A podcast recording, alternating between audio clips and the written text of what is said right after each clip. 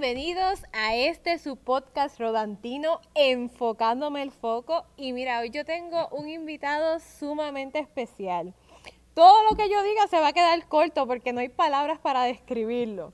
Pero él es, mira, un gran actor, es un gran ser humano. Y hoy, hoy está aquí con nosotros Pedro Orlando Torres. Muchísimas gracias. estar aquí es como estar, pues, como siempre, en nuestra casa, en nuestro hogar. Esto para mí siempre representa tantos años de, de vivencia, de experiencia y todo lo demás. Además, ¿qué te puedo decir, Dorca? Tú eres mi niña, eres mi hija. Bienvenido, Pedro. Gracias, muchas gracias. Mira, Pedro, vamos a comenzar hablando de tu carrera. ¿Cuándo fue que tú descubriste que te gustaba el teatro? Uh, eso, yo pienso que desde, desde que me gradué de escuela superior, ya porque yo, mm, el teatro era algo para mí totalmente nuevo, nuevo, porque dentro de mi experiencia en, eh, en la escuela superior en Cervantes, aquí en Bayamón, pues lo que me gustaba era el arte, la pintura y todo eso, y, y era formada parte de la, de la directiva. Diseñé el- la sortija de graduación en el año 71 y eso fue un evento porque era pintar a Don Quijote y a Sancho Panza en, De- en- en un- en una sortija de graduación. Para mí eso fue un reto muy grande. Pero luego de eso, ya cuando entramos a- como pioneros al, al Colegio Regional de Bayamón, pioneros, éramos, éramos un grupo pequeño, no llegábamos a 100 realmente, los estudiantes de allí que empezamos en, en el Colegio Regional cuando se inauguró. Pues ahí sí ya se formaron, me, me quisieron integrar en el coro, pues me gustaba la música, el canto. Sí, sí, tú eres un artista completo, tú haces todo. Y luego de eso, pues que ahí pues sí se formó un grupo de teatro, estaba el coro y la misma directora del coro pues también quería crear ese grupo de teatro y por ahí comencé.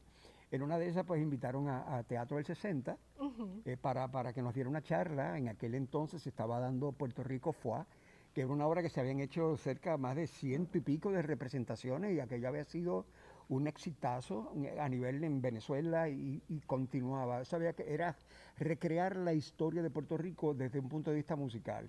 Desde que comenzó con Adán y Eva, en este caso era el taíno y la taína, después llegan los españoles, llegan los africanos, llega ese tipo de mezcla que para integrarlo y todo desde un punto, hasta que llegan pues los americanos en, el, en, el, en la invasión en, en el 1898, y ahí termina el primer acto y se, bueno, en fin, invitamos a Carlos Ferrari para que nos diera una charla, ahí pues esto es algo bien personal. Resulta que uno de los integrantes de Teatro del 60, eh, que, que es Texidor, ¿te acuerdas? Texidor se, pues, se enamoró de, de una estudiante nuestra. Y ahí pues empezó ese contacto donde él empezó a, a integrarse en nuestro grupo. Ok. Finalmente siguen casados, ya, y yo, la niña de ella, pues, de ella, que es la, este, ¿cómo se llama ella? Este, Alexandra. Alexandra ya tiene treinta y pico, treinta y tantos años, y en fin, que ha sido una anécdota bien buena. Por ahí comencé. Por ahí este, ya con Teatro del 60, ahí sí me formé, mientras seguía estudiando, seguía estudiando este, ciencias sociales, estudié leyes. Digo leyes, no, no llegué a leyes, porque yo dije, no, ya, lo que me gusta es el teatro. Y ya estaba ya, estuve cuatro años con Teatro del 60, y luego de eso, pues, continué por ahí, hasta que llegamos a Francia. Aquello fue cuando regresé de Francia, el Festival de Mundial de Teatro, precisamente con la obra Puerto Rico fue, pues ya yo dije, esto es lo que, lo que, lo que está destinado para mí. Claro. Y pues por ahí seguí completé mis estudios en bachillerato en artes, en humanidades, en, en- en una mezcla de todo, para, para hacer, convertirme en un, en un artista, un actor integral, lo que se llama el actor integral, que es el que estudia a través de talleres, a través de adiestramientos, sirviendo de, de- de estar en toda la, en, todos los, los foros y los sitios específicos de, de danza, de pantomima, de expresión corporal, de talleres artísticos con en- en- en- se había una dinámica muy grande en, el viejo San Juan, este, variedades artísticas, este, en el conservatorio de música, eh, toma- tomamos cursos para hacer teatro musical, porque por ahí fue que comencé, yo comencé como cantante. En Puerto Rico Wow. fue a Marat, este, Godspell, y, y pues nada, por ahí seguí. Tú has hecho diferentes tipos de teatro. Oh, sí. ¿Cuál es el más que te llama o el más que te gusta? Eh, a mí me gusta mucho lo- el teatro clásico, fíjate, siempre me, me identifico con lo clásico. Este, por ejemplo, Edipo Rey, el mío Cid.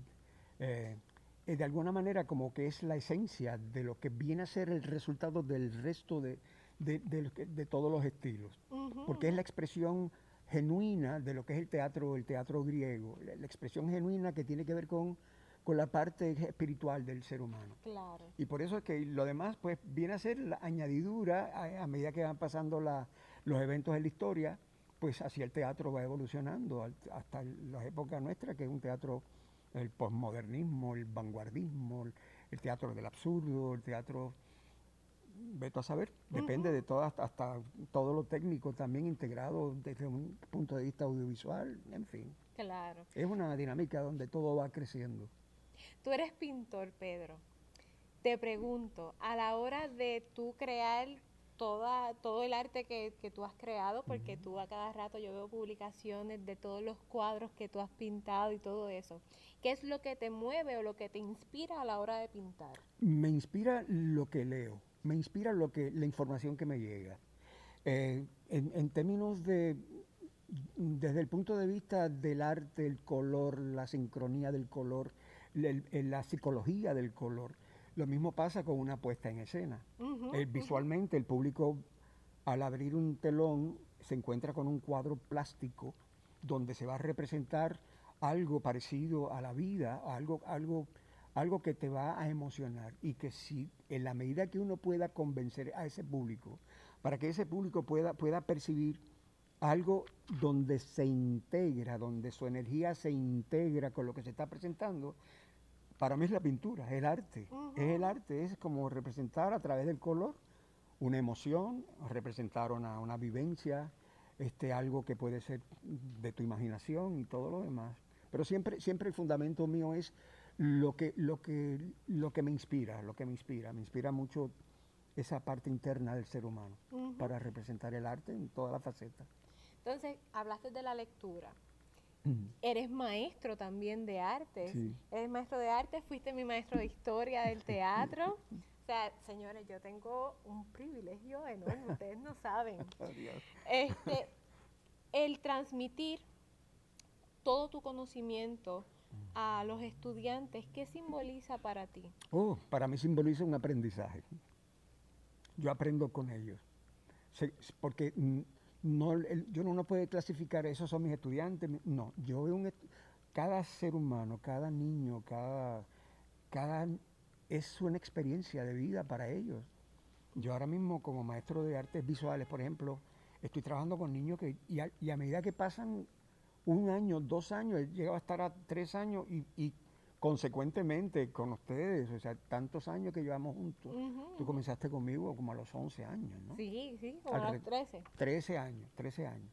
Es decir, entonces, qué privilegio, ahora digo yo, privilegio de uno ver crecer eso- a esos estudiantes, ver pasándolo por unas etapas y uno a la misma vez mm, decir y sentir qué bueno que yo fui partícipe de eso y he visto eh, a, est- a estos seres humanos creciendo. Pienso que todos tenemos esa capacidad.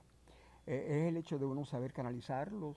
Eh, si tú mm, ah, te- tienes destreza para el dibujo, aunque no la tengas, saber apreciar el arte es, un- es, es algo que se aprende también, se aprende, la técnica se aprende, todo se aprende a, a medida de técnica, pero cuando ese estudiante de arte empieza a desarrollar su propio concepto, Maestro, yo soñé con esto y yo vi que, eh, que había en una cueva, vi una- unos- unas manos que estaban tallando y que vi un extraterrestre que estaban, en fin, yo dije, "Mm, Claro, tírate por ahí claro. y han hecho cosas maravillosas, maravillosas, maravillosas. Eh, Y dentro de esta experiencia que tienen ahora con este aislamiento, ha sido un poquito complicado porque no es la cosa presencial de tener al estudiante con el pincel en la mano, con trabajando en la mesa. Dije, no, no tomes ese, toma este otro pincel y este lápiz. Era algo más, Sí, más ahora. físico. y ahora también no. ahora hay que es, no, no, no, explorar. mira, enséñame el lápiz que tienes. No, ese no, usa el otro, el otro, el 3H. Sí. Y es un poco más complicado. Este, este periodo pandémico se trata también, así lo veo yo, de experimentar y de explorar, porque esta vez está el maestro como guía, pero no hay esa conexión que permita eh, lo físico, el estar ahí para yo enseñarte paso por paso. Ahora es que tú tienes que sacar lo que tú tienes adentro para empezar a hacer. Y lo interesante de todo esto es que a- usualmente el, el estudiante mm, dentro de esa- ese mundo tecnológico, porque es donde se han criado, ahora han empezado a verbalizar muchas cosas a través de la comunicación, lo cual es bien, bien, bien importante. Eh, en, en términos de arte, como ven que no tienen al maestro cerca, o cuando ven al maestro diciendo, mira, léete este texto, búscate, vamos a la página tal y tal y tal, no, empiezan a, a- a- a en- adentrarse en su mundo interno. Y es como trabajar esa parte pues, de nuestro niño creativo dentro de, nuestra, de nuestro ser interno y entonces empiezan a tomar una definición de, de lo que es la capacidad creativa de cada uno de ellos. Son totalmente diferentes, pero a la misma vez pienso que es importante. Claro. Es bien, pienso que era algo que les hacía falta a ellos pasar por este proceso de, de introspección. Esa es la palabra, introspección. Y en el arte, ahora mismo el arte es introspectivo. Sí. Si vamos a ver desde ese punto de vista, nuestros estudiantes de teatro, que tú ves que ahora están haciendo monólogos, están trabajando con un tema, está bien, pero entonces ellos dentro de su, de su imaginación empiezan a, a sacar unas ideas de lo que les conmueve, lo que tiene que ver con pues, la- la- el manejo de las emociones y todo lo demás. Exacto. Y eso es un trabajo interno. Eso el maestro mm, le puede servir de guía, pero es algo que tiene que empezar a trabajar desde Y su exacto. escudriñar, exactamente. Oye, Pedro, este periodo pandémico, yo sé que tú estás conectado a todo porque tú a cada rato me envías diferentes este, cosas de, de arte que se están haciendo. ¿Cómo tú ves el progreso del teatro en esta situación pandémica? Yo pienso que puede ser una alternativa. El teatro nunca ha sido algo que, sea, que yo haya podido decir, mira, se estancó el teatro. Fu- dimos una vuelta hacia atrás. No, yo pienso que el medio, ahora mismo el medio tele- a través virtual, de alguna manera tiene mayor difusión. Entiendo, no tenemos la vivencia y esa energía del público, eso llegará eventualmente. Llegará eventualmente porque esto no va a ser algo que va a ser perenne, ni, ni va a ser algo... Lo único que no pensemos que, que a través de, de estas limitaciones que nos ha tomado pues un poco fuera de, de- de nuestro centro, ¿no? Nos ha tomado un poco fuera de, de contexto. No quiere decir que esto no va a evolucionar. Entiendo que sí, va a evolucionar. Y es cierto, es un poquito impersonal El llevar teatro a través de, de una cámara y todo, pero la televisión funcionó así también. Anteriormente mm, la televisión prácticamente no existía. Existía el teatro más que la televisión. Cuando, cuando el teatro era teatro a la comunidad, si- cuando nos vayamos un poquito a la historia de cómo aquí en Puerto Rico, el teatro a la comunidad a través de la educación ejerció una- una- un papel bien importante y hubo unos pioneros eh, excelentes, qué sé yo, Lucy Boscana, por ejemplo, Madeline Williamson, eh, Joseph Pérez, Mirna Casas, te estoy hablando de, de personas, persona- personalidades que, que conocieron ese mundo donde la, eh, estar en las plazas públicas era fundamental. Claro. Igual que cuando comenzó el teatro a principios del siglo, siglo XX, ¿no? Eh, Vamos a irnos un poquito a Lorca. Lorca llevaba su, su compañía, la, la, la compañía la llevaba a las diferentes provincias, este, las plazas y todo, le tiraban hasta tomates en muchos casos, ¿no? Pero luego de eso la televisión fue otro fenómeno que llegó, a principio era en blanco y negro, yo, yo no estaba ahí todavía, porque yo era muy chiquitito, ¿no? pero, pero sí, en blanco y yo sí lo recuerdo. Sí. Sí lo recuerdo, porque yo llegué a ver, pues la televisión era en blanco y negro, Superman y todas esas cosas eran en blanco y negro. Pero en fin, también fue un fenómeno que causó un cambio en la sociedad eh, y el teatro, pues no, no había teatro televisado. Exacto. Eso vino, el teatro seguía manteniendo su, su trayectoria y se fue adaptando a los cambios según el tiempo. Pues igualmente, hubo la época de las novelas, los 80, los 90, ahora no podemos hablar de que eso es un taller como tal, como en aquella época, que fue un taller donde estaba, había teatro, había cine, había eh, televisión y esa dinámica de las telenovelas y todo lo demás. También evolucionó, cambió. Ahora viene la cuestión del mercadeo a través del, del sistema de uno este, pues, mercadear los productos y te compras la lata o compras el video. Le decíamos la lata en aquel tiempo, ahora no es video, ahora es el disco o disco duro, como se le llama, ¿no? pero que también evolucionó. Claro. Ahora tenemos otro medio y ustedes están evolucionando en eso, están se están adaptando. Tú eres una excelente luminotécnica, por ejemplo, y los estudiantes, veo que estudiantes jóvenes de teatro ya están también incursionando. Es maravilloso lo que yo veo aquí. Por lo tanto, entiendo que no es un escollo, no es, no es un, un- un- algo, algo que limite, sino que te ayuda a, a la creatividad. Y seguir escribiendo, seguir produciendo. Claro. Porque el libro nunca va a desaparecer. Nunca. Yo pienso que la herramienta más hermosa es uno tener un libreto en la mano. No puedes tener un libreto aprendido en, un- en un disquete. No. Utilizar la memoria, el libro, el libro, la literatura, la página, sentir ese olor de uno poder garabatear un libreto, eso es una experiencia maravillosa. Sí. Maravillosa. Definitivamente. Pero yo voy a hacer una sección ahora de hacer preguntas rápidas. Tú tienes que contestar. Ay, ay, ay, ahí sí me agarraste. Tú tienes que contestar con una palabra o con una frase corta, pero es instantáneo. Ok, ok. Ok. vamos. La primera. Un autor favorito tuyo. Eh, Picasso. Un autor de obras de teatro De obras de teatro, Chekhov. Ok. Un personaje tuyo que más te guste. Edipo Rey. Ay, está dando las contestaciones más rápido de lo que tengo las preguntas. ¿Drama o comedia? Eh, me gusta el drama. ¿Sí? Sí, sí, me gusta ¿Por mucho más el drama. No sé, porque es que me encanta sufrir. es el más medio masoquista. Pero la comedia se te da muy bien. Oh, sí, también, sí. Se eso da pues, muy bien. Johanna, que es mi, nues- nuestra, nuestra coordinadora, puede hablar un poco sobre eso. Me encanta el payaseo.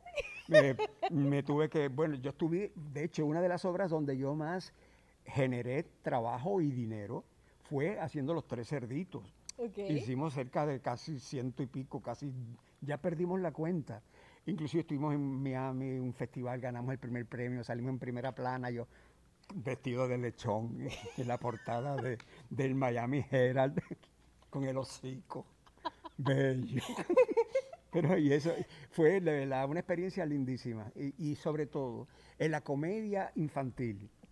La comedia infantil, porque, la porque ahí uno siente esa efervescencia de estos niños, el público, de este público, y el público de los niños es el más, el más austero, el, El más El más exigente. exigente, sí. Sí. Pues luego que se acababa la función, ellos iban a, a- a comprar el disco y eso estaban todo el día en la casa tocando, tocando la can- las canciones de los Hay una anécdota que tú me has contado, pero que cada vez que me la dices yo me río mucho, que es de una niña que se trepó al escenario, Ah, si no me recuerdo. Eso fue, sí, eso fue en Miami. Eso fue recién terminado, porque en Miami ocurrió eh, eh, una- un huracán que causó mucho estrago, que fue Andrew. Re- Nosotros hicimos, nos invitaron a trabajar en ese festival luego de haber pasado la experiencia de Andrew, que le afectó mucho a los niños. Entonces, en la obra de los tres cerditos, que precisamente te estaba hablando, está el lobo. El lobo cuando empieza a soplar la- las- la- las casitas del... Yo era el más sabio, yo era Rubencio, el del ladrillo, la casita del ladrillo, o sea que conmigo no había problema. Pero en las otras, el lobo empezaba a soplar, a soplar y tumbaba las casas, la de la paja, la casa de madera y todo. Pero ¿qué pasa? Dentro de los efectos del, del- del sonido del lobo, era un efecto de un huracán. Un huracán, realmente, yo no sé de dónde, bueno, el- se le ocurrió al, al- al que- al sonidista recrear el sonido del huracán, que eso parece un aullido. No sé si ustedes lo han escuchado. Bueno, cuando ahora con Don María, aquello Sí. era como un uh, como un aullido pero profundo. Pues que hacían los niños cuando empezó el lobo, se traumatizaron, se tapaban los oídos y empezaban a gritar porque eso fue una forma de empezar a canalizar el miedo y la experiencia de ese huracán a través del cuento de los tres cerditos. Ahí nos dimos cuenta de lo importante que era hacer esa obra. ¿Por qué? Porque entonces el lobo nos- al final se reconcilia con todos, con los cerditos y hace una fiesta y todos los amiguitos y todo. De repente cuando alguien se interrumpió la obra, cuando empezó a soplar, porque salió una niña del público con un traje largo, unas trenzas. Tenía, era así, tenía como tres o cuatro añitos. Dice, óyeme, lobo, tú eres bien malo. ¿Por qué tú me estás tirando hacia un chanchito? No, no, no. La verdad es que tú eres bien malo. Con un acento cubano, pero una cosa graciosísima. Ella estaba llena de lazos, era una cosa impresionante. Y el lobo se le queda mirando y él lo dice, porque nadie me quiere. Yo lo que quiero es estoy llamando la atención porque nadie me quiere. ¡Ay, lobo! Pero no, no, no. Qué lindo, qué lindo es el arte. ¿verdad? Cuando Al se final, utiliza para. Los cerditos, todos invitamos al- a los niños a que subieran al escenario para que ellos soplaran, pero esta vez era para crear aliento de, de esperanza y de vida. Eh, eh, la cosa fue una experiencia muy hermosa. Ahí nos quedamos dos meses a raíz de esa, de esa vivencia. Nos quedamos dos meses trabajando allá y Johanna puede hablar de eso, que Johanna era parte del elenco. En fin, que, que la importancia que tiene el teatro infantil cuando se canaliza a través del arte eh, es una experiencia única, única. Sí. Los niños son maravillosos. Ujú, así mismo es. Mira, Pedro, ya nos tenemos que ir, pero te pregunto, si tú fueras a definir el teatro en una sola palabra, ¿cómo lo definirías? Yo pienso que es vida. Vida. Vida, el teatro es vida, es, es- es nuestra experiencia, yo lo veo como una, mi experiencia de vida, a través del escenario de la vida. Es decir, que, que sería como uno, en vez de tener un espacio, el espacio del mundo es nuestro escenario, eh, donde nos movemos, es nuestra dinámica, nuestra, nuestra forma de, de expresar nuestro, lo mejor de nosotros como personajes. Tenemos la facultad de poder cambiar alternativas, el, el libre albedrío que tenemos nosotros como seres humanos, podemos eh, equipararlo o compararlo con el hecho de uno ser actor y estar representando diferentes personajes, diferentes Claro. papeles y todo lo demás. La vida es así. Si tú no estudias, no tienes un, no llegas, no logras unas metas, pues no logras ser un estereotipo, un policía, un abogado, un plomero, lo que fuera. ¿no? Exacto. Por lo tanto, tienes que estudiar un libreto para poder representar tu mejor papel en, en la vida, para poder hacer tu oficio. Y el teatro es el oficio de la vida. Así mismo es. Yo le doy gracias a la vida, ¿verdad? Por este privilegio de tenerte Ay, aquí, de conocerte y de que seas mi maestro y como mi padre. Sí, así que yo es. estoy eternamente agradecida contigo. Así es, Dolores. Tú sabes que te amo mucho, amo todo lo que has hecho y, y siempre te deseo lo mejor y la mayor de las bendiciones. Tú lo sabes. Gracias, gracias y yo igual. Así que señores, esto fue todo aquí en Enfocándome el Foco. No se olvide de buscarnos en nuestras redes sociales, en Facebook, Instagram y Twitter. Nos pueden buscar como T Rodante Bayamón. Y en nuestra página web www.rodantedebayamón.com. Hasta la próxima. thank you